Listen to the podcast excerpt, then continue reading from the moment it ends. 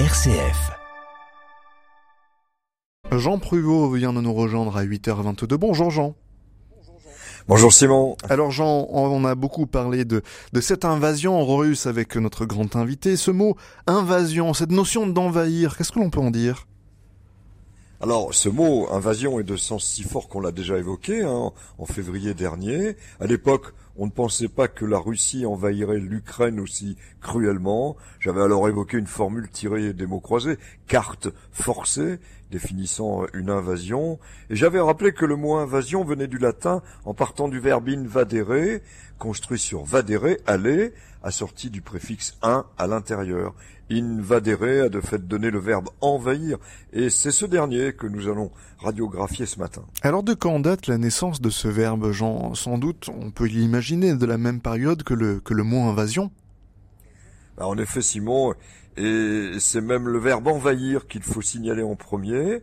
On atteste ainsi de la naissance du verbe envahir en 1080 dans la chanson de Roland, alors orthographié sans H, mais avec un I tréma, ce verbe ayant le sens actif de marcher sur une région pour l'attaquer.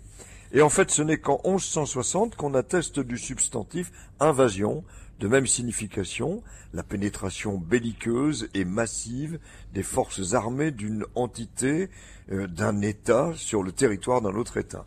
Ben, il faudra cependant attendre le XIXe siècle pour bénéficier d'un sens figuré correspondant à tout ce qui se répand dangereusement en un lieu et qui soit autre chose qu'un territoire, mais un corps ou un cerveau, comme l'invasion des microbes, l'invasion du mauvais goût, des mauvaises pensées, l'invasion de la publicité. Et là, parfois, nos dictionnaires ne manquent pas d'être de nature différente dans les exemples qu'ils forgent. Soit des exemples neutres, et représentatif du verbe au sens figuré. Ainsi, dans le dictionnaire de l'Académie, je lis que la jalousie envahit son cœur, la joie l'avait envahi, il se sentait envahi d'espoir, envahi par la tristesse, ou encore les mauvaises herbes envahissent le jardin. En revanche, juste après occupé d'une manière abusive, je lis comme premier exemple dans le Grand Robert ceci, l'État envahit de plus en plus le domaine privé. Et là, d'une certaine façon. C'est un exemple orienté et un point de vue politique exprimé dans un exemple forgé n'a pas vraiment sa place dans un dictionnaire, quel que soit le point de vue qu'on ait, bien sûr. Donc là, peut mieux faire quand même. Et cela arrive souvent? Ben non, les dictionnaires ne sont pas aujourd'hui envahis de ce genre d'exemple assez rare, mais qui étaient légion au XIXe siècle l'objectivité et la neutralité sont devenues la règle, mais il ne faut pas non plus que les dictionnaires soient trop froids, ce qui me donne un alibi pour glisser l'anagramme d'envahir qui est hiverna.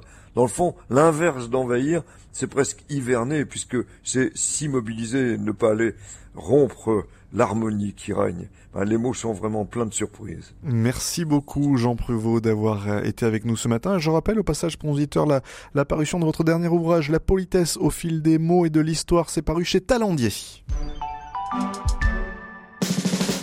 Un air de sortie, c'est votre rendez-vous quotidien avec l'actualité culturelle. Bruno Fuma, accompagné de ses chroniqueurs, vous propose de découvrir ce qu'il faut voir, visiter et écouter. Un air de sortie, c'est du lundi au vendredi à 12h30 sur RCF.